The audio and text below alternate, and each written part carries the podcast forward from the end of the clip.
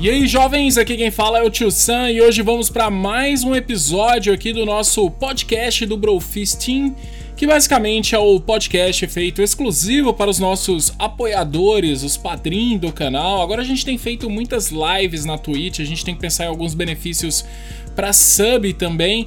Tem uma série que a gente está desenvolvendo, ela tá meio que no forno, que vai para o YouTube, que vai ser sobre a história do Pokémon TCG. Então esses roteiros eles já estão ficando prontos. É claro que esse vídeo vai ter um outro ar se você ver ele de forma ilustrada, basicamente ver ele como um vídeo. Mas a gente vai adiantar aqui lendo esses roteiros para vocês de parte por parte. Que tem gente que só tem tempo, né? Vai ver no carro, né? Vai preferir ver por áudio, vai gostar um pouco mais. E claro que aqui a gente vai ter um espaço de comentar muito mais. Os vídeos no YouTube serão muito rápidos. Então, esse primeiro episódio aqui no podcast sobre a história do Pokémon TCG, cada capítulo a gente vai dividir por geração. Então, hoje a gente vai falar de todas as primeiras coleções, contar um pouquinho da história delas daqueles Pokémon que são os famosos, né, ali da região de Canto, né, os 151 primeiros Pokémon. Então a gente vai estar falando deles, basicamente esse projeto ele é 100% financiado pelo nosso grupo de Padrim então, muito obrigado, padrim.com.br barra Vamos lá, falando agora, lendo esse roteiro aos poucos e comentando para vocês. Se vocês tiverem alguma ideia e todo o feedback, ele é sempre muito, muito bem-vindo. História é sempre muito bom, né? Nada disso daqui vai te ajudar a ser um jogador melhor no competitivo.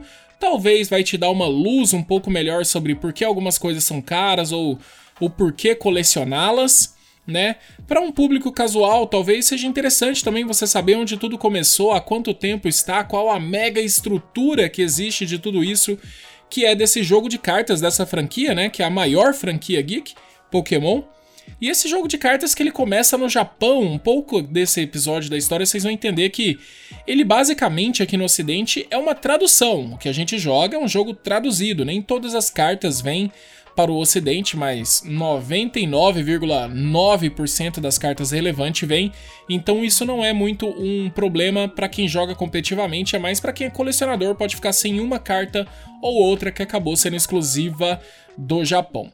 Sem mais delongas, bora para esse roteiro aí do vídeo do YouTube com comentários meus aqui mesmo para o podcast. O Pokémon TCG ele começou lá atrás, em 1996 pouco tempo depois dos jogos originais da franquia.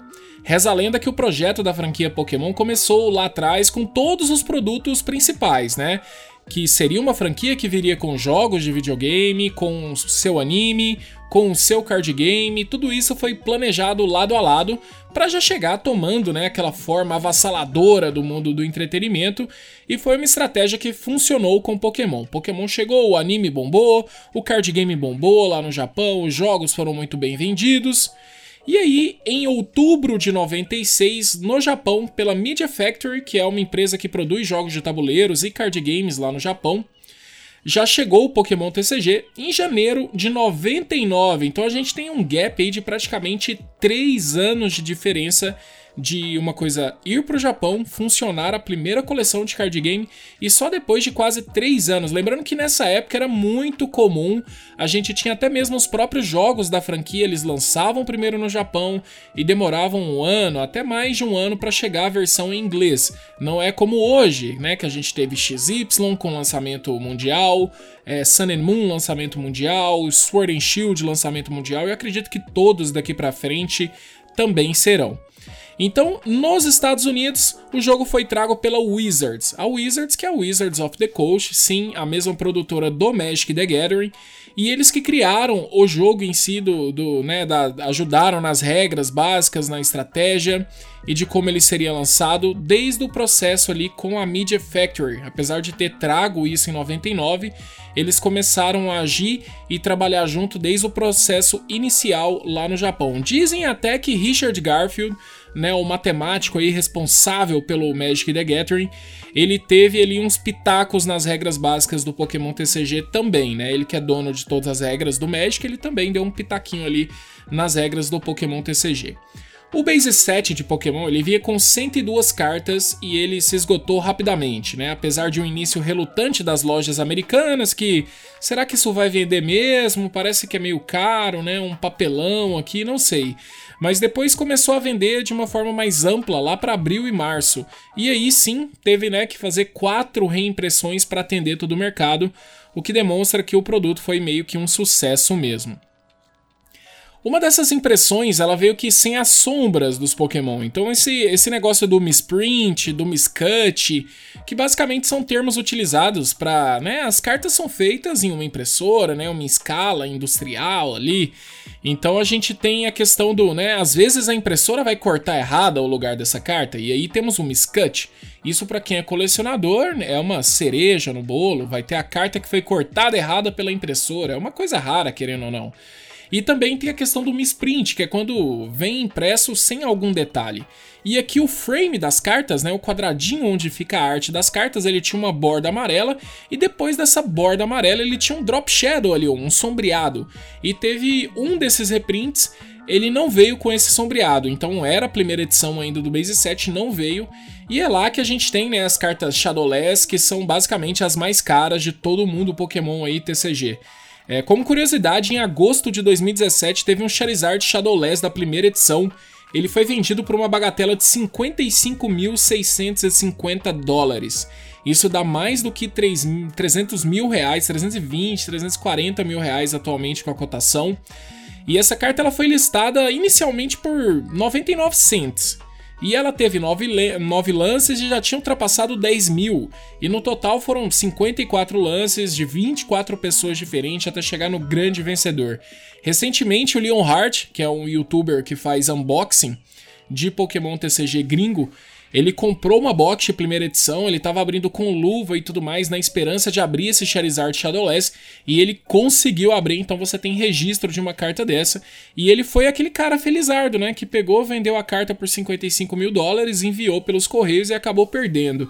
O que é algo assim, né? Às vezes a gente perde uma mercadoria, fica já com medo de uma mercadoria de 500 reais, de mil reais. Quando a mercadoria é muito cara, a gente já fica com medo de extraviar, de acontecer alguma coisa. Imagina algo de 300 mil reais você enviar por correio, cara. É o tipo de coisa que não me vem na cabeça. Por que não pegar um avião, entregar a carta na mão do cara, dar um tapinha nas costas dele e voltar, sabe?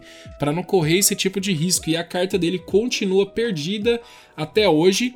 Ele é um advogado, então tá com um processo tudo correndo, parece que ele vai ter o seu dinheiro de volta, mas fica aí para o colecionismo, né? Um Charizard Shadowless impecável, como relíquia, como tesouro da humanidade, vamos colocar assim de uma forma exagerada, essa carta se encontra perdida. Essas cartas elas acabam que tem um registro todo de PSA, né, que são empresas que olham para a carta, vê a questão da umidade, vê a questão do arranhão, vê se ela está perfeita em todos os lados e dá uma nota para ela.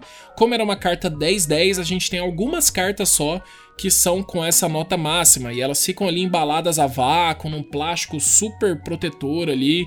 Então, esse tipo de relíquia de tesouro, saber que existe uma carta dessa e não está, por exemplo, na casa do seu primo, dentro de uma né, de uma caixa de sapato com a borda toda suja de poeira, umidade, arranhada, amassada. Essas aí talvez existam muitas pelo mundo, mas uma perfeita lançada em 99, essa que é a grande questão. Essa daí foi perdida, a gente ainda não tem notícia, pelo menos da carta do Leonhardt aí de base set do Charizard Shadowless.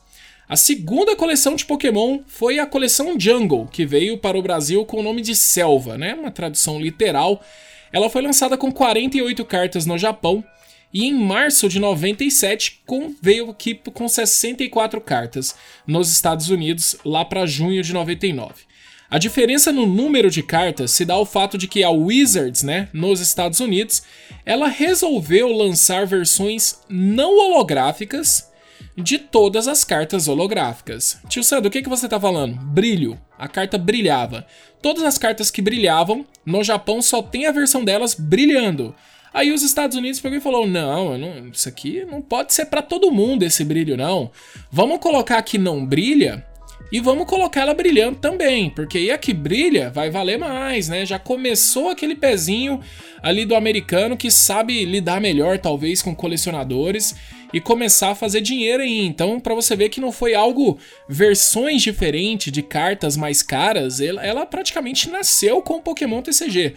Logo no segundo set na coleção Jungle, a gente já teve essa diferenciação. Então, a coleção americana era maior basicamente porque tinha duas versões. Você tinha Chansey que não brilhava e a Chansey holográfica. Então, era isso. Sorte nos boosters. Se você queria estar com deck pimp, você ia atrás de todas as cartas holográficas. Então foi algo que começou lá atrás e continuou sendo feito até hoje, basicamente.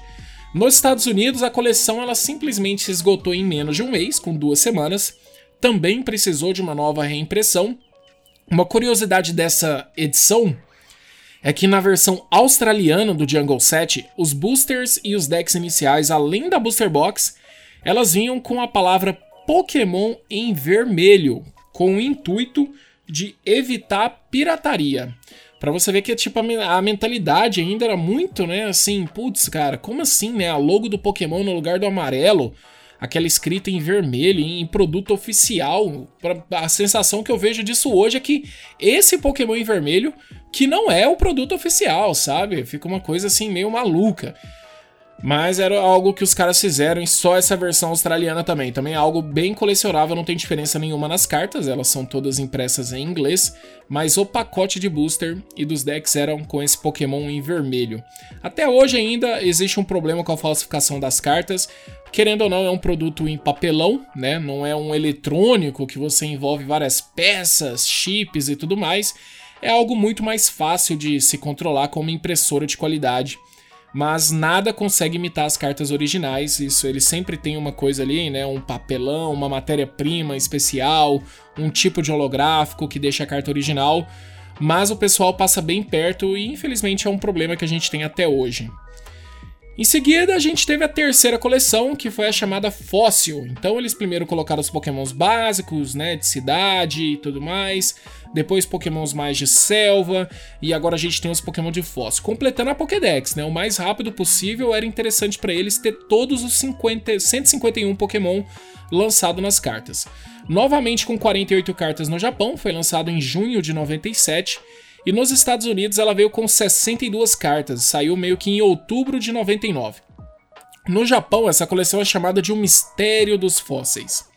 A razão pela qual essa coleção americana tem duas cartas a menos é que a anterior é a carta do Mil. Ela foi removida dessa coleção aparecendo mais tarde, tanto de forma holográfica quanto de forma não holográfica. Se você der uma olhada, essa primeira carta do Mil, ela existe mesmo as suas versões promos, tanto a com brilho quanto a sem brilho, e ela acabou vindo como uma promo Black Star, que era esse o nome oficial. Até hoje a gente tem essas estrelas ali nas cartas promos, mas eram as promos da Wizards of the Coast. Então foi uma das primeiras cartas promo que eles começaram a ver a necessidade de se a gente for fazer um evento, se a gente for né, dar uma carta no cinema para quem for assistir, já começando a explorar um pouco aí essa jogada de marketing de não ter só cartas onde as pessoas podem comprar na loja normalmente. Não, tem algumas cartas que a pessoa vai ter que se esforçar um pouco mais. Vai ter que comprar um produto premium, né? Vai ser exclusivo. Então a gente já tinha ali esse primeiro passo também do colecionismo, os caras levando muito a sério.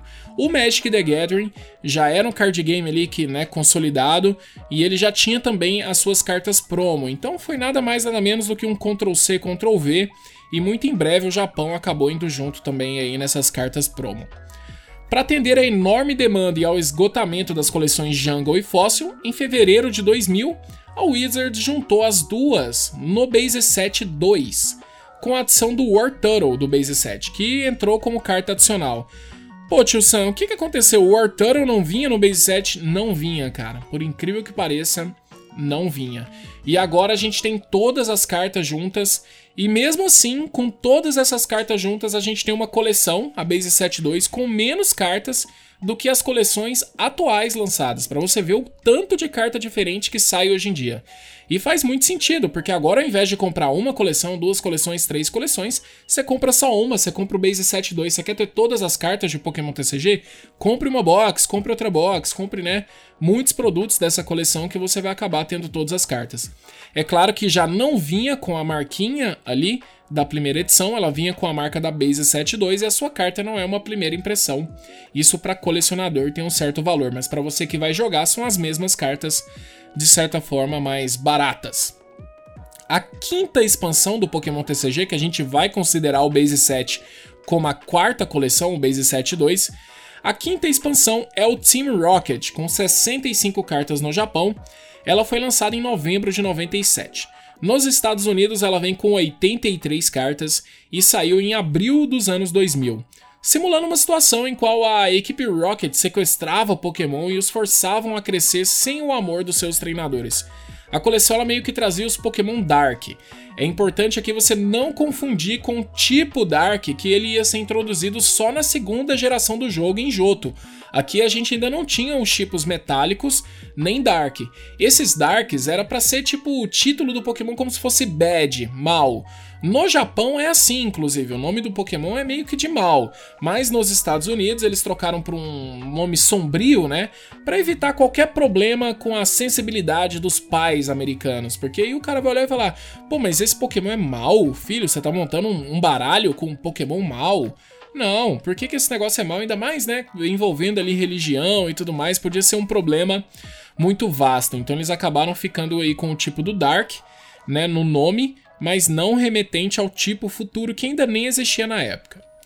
Essa expansão ela teve vários primeiras vezes, né, vários recordes. Ela foi a primeira coleção no Japão a ter uma carta super rara, que foi a Here Comes Teams Rockets, e ela também é a primeira carta de treinador a receber o tratamento holográfico. Até então a gente só tinha o brilho, né, nas cartas, só nas cartas Pokémon. Também foi a primeira carta, a, coleção a ter energias holográficas. Inclusive, essas energias são muito problemáticas nos torneios competitivos e elas são energias básicas banidas, porque o holográfico delas ela é muito forte. E, e, carta que brilha, se você deixar ela em cima da mesa por um tempo, você vai ver que naturalmente com o tempo ela começa a emborcar porque essa cola, né, desse brilho, ela é um pouco diferente da carta que não brilha e ela vai puxando, vai emborcando aos poucos. Essa eu acho que eles estavam aprendendo ainda, e na hora que eles colocaram na carta de energia, não brilhava só na parte da arte da carta, brilhava na carta toda e isso puxava a carta de uma forma que ela fica literalmente um U. E isso, competitivamente falando, acaba que vira a carta marcada, né? Mesmo que você coloque no baralho, mesmo que você faça um controle, é muito difícil você não identificar quais são essas energias foil. Então elas são muito bonitas, são basicamente energia do base set, aquela mais grosseira, né? Aquela energia, né, true das primeiras edições de Pokémon, só que com brilho, tipo, poderoso, assim, o negócio brilha muito e ela é muito pesada e acaba emborcando. E também a gente teve uma primeira carta secreta rara. O que é uma carta secreta rara, tio Sam? Basicamente uma carta que não era para estar tá naquela coleção, uma carta extra, né? Então, assim, a coleção tinha 82 cartas, então a gente vai colocar uma 83. Ah, mas não são 82, pois é, essa 83 é uma secreta rara, que era o Dark Raichu. Então escolheram aí o Dark Raichu. Curiosamente, ele também foi a primeira carta que foi criada primeiro para o público americano tendo aparecido depois só, lá na segunda expansão da segunda geração para os japoneses. Então foi a primeira vez que a gente não traduziu uma carta do Japão e sim teve uma carta exclusiva. Não sei se eles estavam pensando em talvez os japoneses colecionarem os produtos em inglês. Mas eles, né, talvez a visão de marketing, eles falaram: olha, se vocês não estão colocando cartas secretas raras na coleção, algo que não vai sair em toda booster box, vai sair numa quantidade muito difícil de booster, e isso vai fazer com que as pessoas comprem mais, ter uma figurinha rara ali no meio da coleção, a gente vai fazer. Então, se vocês quiserem fazer depois, façam. A gente tá aqui fazendo esse Dark Raichu. E aí, se a equipe Rocket ataca, né, os líderes de ginásio eles precisam contra-atacar. E foi assim que surgiu a expansão do Gin Heroes, focada nos quatro primeiros líderes de ginásio de canto, Brock, Mishi, Serge e Erika. A coleção ela foi lançada em outubro de 98 no Japão com 96 cartas. Desta vez, o aumento das cartas da coleção americana não veio só no inchamento provocado por cartas que brilhavam e não brilhavam, né? holográficas e não holo. Como eles focavam só nos quatro primeiros líderes de ginásio, a coleção japonesa não tinha carta do tipo psíquico e quase nenhuma do tipo fogo, né? O Brock, por exemplo, eu acho que ele tem um Vulpix, mas é, é basicamente isso que acontecia. Todas as cartas da coleção, elas eram de algum treinador. Então, se o Brock não tem é, Pokémon psíquico, a Mish não tem, o Serge não tem, a Erika não tem, ia ficar sem Pokémon psíquico na coleção. E é algo que acontece até hoje. Todas as coleções, elas meio que vêm pelo menos um Pokémon de cada um dos tipos. É muito raro vir uma coleção sem nenhum Pokémon de algum tipo específico dentro do Pokémon CG. Então, para não ter alguma coisa que talvez tivesse um público mais limitado, vamos supor que você é um fã de Pokémon Psico, né? Pô, eu sou um fã de Pokémon Psico. Essa coleção não vem nenhum Pokémon Psico, então não vem nada para alimentar o meu deck. Isso não faz sentido competitivamente falando, mas pode ser que tinha alguma, algum tipo de pensamento desse, lidando com o público casual, com o público do colecionador, então eles preferiram adiantar algumas cartas japonesas e aí eles colocaram algumas cartas com Pokémon do Blaine, é, Pokémon da Sabrina, mesmo que não viessem nessa primeira coleção original, na coleção americana vinha com isso. E com isso a expansão, né, lançada em agosto de 2000 nos Estados Unidos, contou com 132 cartas. Uh, tava crescendo, né? Cada vez mais difícil você ter uma coleção com todas as cartas aí no Pokémon TCG. Todos os Pokémon dessa coleção eles são de propriedade de algum dos líderes de ginásio ou da equipe Rocket. E aí a gente tinha os Rockets Ápidos, Rockets Mewtwo, que eram um Pokémon muito forte e eram as cartas mais assim, hypadas da coleção.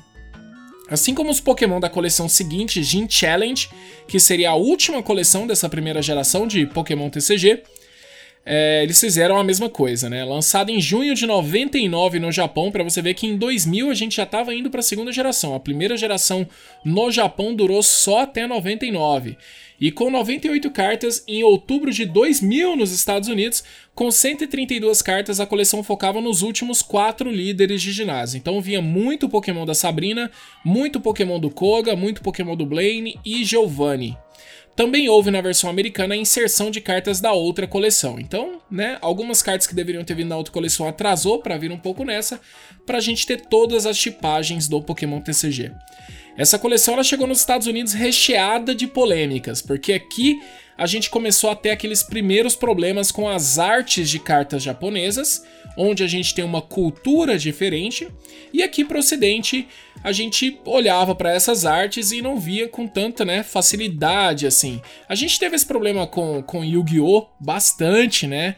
Então a gente tem essa censura aí porque querendo ou não, a visão é 100% ainda como praticamente um brinquedo nesse jogo de cartas nessa época. É, é um produto que é voltado para crianças e se a, o mercado local vê problema nisso para essa para esse público infantil, o produto vai acabar sendo censurado, vai acabar sendo limitado. Tiveram três cartas que foram é, modificadas por serem consideradas impróprias para o público ocidental. A gente está falando da Misty Tears, que foi uma carta censurada por ter. A Mishi, ela não tá nua, mas ela tá sem roupa, então acaba ficando aquela silhueta, uma pegada meio Sailor Moon. Quem assistiu aí, quem é mais velho e sabe da abertura de Sailor Moon, vai entender um pouco do que eu tô falando. E na carta a Mishi acaba que tá ali sem nenhuma roupa e isso acabou sendo censurado, sendo algo problemático. A gente tem a Sabrina's Gaze, que tem basicamente a Sabrina mostrando o dedo do meio.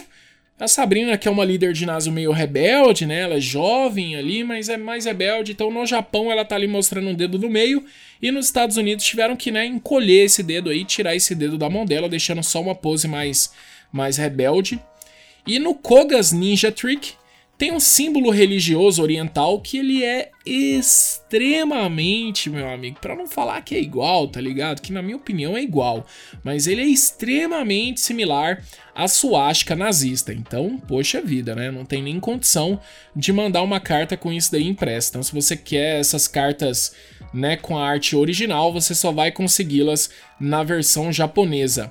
Outras duas cartas que não foram lançadas na versão americana é o Imakunis Doodle, que não foi trazido porque é um Pokémon de um cantor japonês, né? Quando vem assim, né? Blaines, né? Charizard, né? Brox Onix. Então aqui é o Imakunis Doodle, é o Doodle do Imakuni. O Imakuni é o Tomoaki Imakuni. Ele não é muito conhecido fora do Japão, é um cantor local e ele canta algumas trilhas do anime do Pokémon lá no Japão. Então para eles é interessante é, fora do Japão não é muito interessante, então eles preferiram não lançar essa carta. Que nessa época, né? Acabou que depois de muitos anos eles acabaram relançando essa carta aqui no Ocidente, ignorando isso porque eles viram que a gente gosta muito das coisas japonesas, né? A gente não quer deixar de receber esse tipo de material só por causa disso. A outra era uma chance de um treinador sem nome, que nunca viu essa versão ocidental, acabou virando o Dark Raichu dos japoneses, essa chance aí, que era de um treinador desconhecido e tudo mais, com uma arte descolada, mas acabou ficando exclusiva. E assim a gente encerra essa primeira história do Pokémon TCG lidando apenas com as cartas da primeira geração. Então a gente teve cartas sendo distribuídas no filme, do cinema, né? Quem não lembra aí da promo do Articuno, Moltres, Zapdos, né? Dragonite, às vezes você até tem uma dessas guardadas. Teve Pikachu, Mil, Mil holográfico as primeiras cartas das ligas, né, que eles tentaram ir infundindo. Cara, é uma nostalgia muito gigantesca para quem jogou Pokémon TCG nessa época, lembrar um pouco disso daqui do que eu tô falando e talvez ver que você na época não, não entendia as coisas dessa forma, não via dessa forma. A minha chavinha, pelo menos, não, não era virada do jeito que eu que eu vejo hoje, né, as coisas, entendo lendo isso daqui, para mim muitas coisas passavam muito longe do meu entendimento, mas os produtos eram muito da hora, realmente foi um sucesso gigantesco essa primeira fase. Não foi a época que mais vendeu Pokémon TCG, mas eu acho que é a segunda era que mais vendeu. Então significou muito pro jogo. É, o jogo aqui ele tá inteiramente dentro do comando da Wizards of the Coast. Então ele andava basicamente como um lançamento né, de segunda linha do Magic the Gathering. Eles investiam toda a energia no Magic the Gathering e o que eles sobravam eles colocavam no Pokémon TCG porque eles tinham muito problema com o público infantil. O público infantil ele nunca comprou Magic.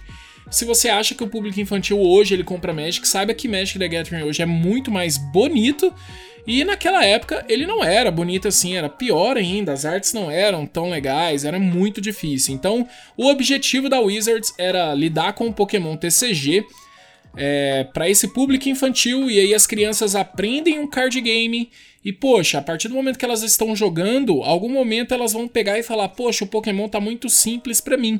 Quero jogar um jogo melhor", tá? Escute isso com um entre aspas, por favor porque aí, aí depois ela passaria a jogar o Magic the Gathering, ela começaria a se interessar por RPG, por Dungeons and Dragons, né?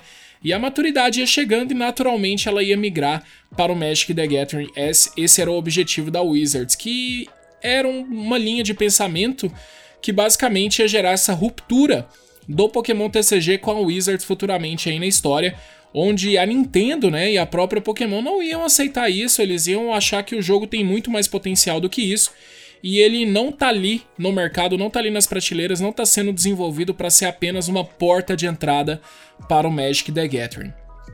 Bom, pessoal, é isso. Espero que vocês tenham gostado do podcast de hoje. Mais uma vez agradecer a todos os padrinhos que são peça fundamental nesse tipo de produção extra. Espero que todos vocês gostem. Quero agradecer um por um aqui de todos vocês que são responsáveis por esse podcast estar aqui ativo. Se você quiser ajudar também, acompanhe aí com padrim.com.br tio Sam. Tem planos a partir de R$ 9,90 que você participa de vários sorteios e ajuda muito a gente nesse, nesse tipo de produção de conteúdo.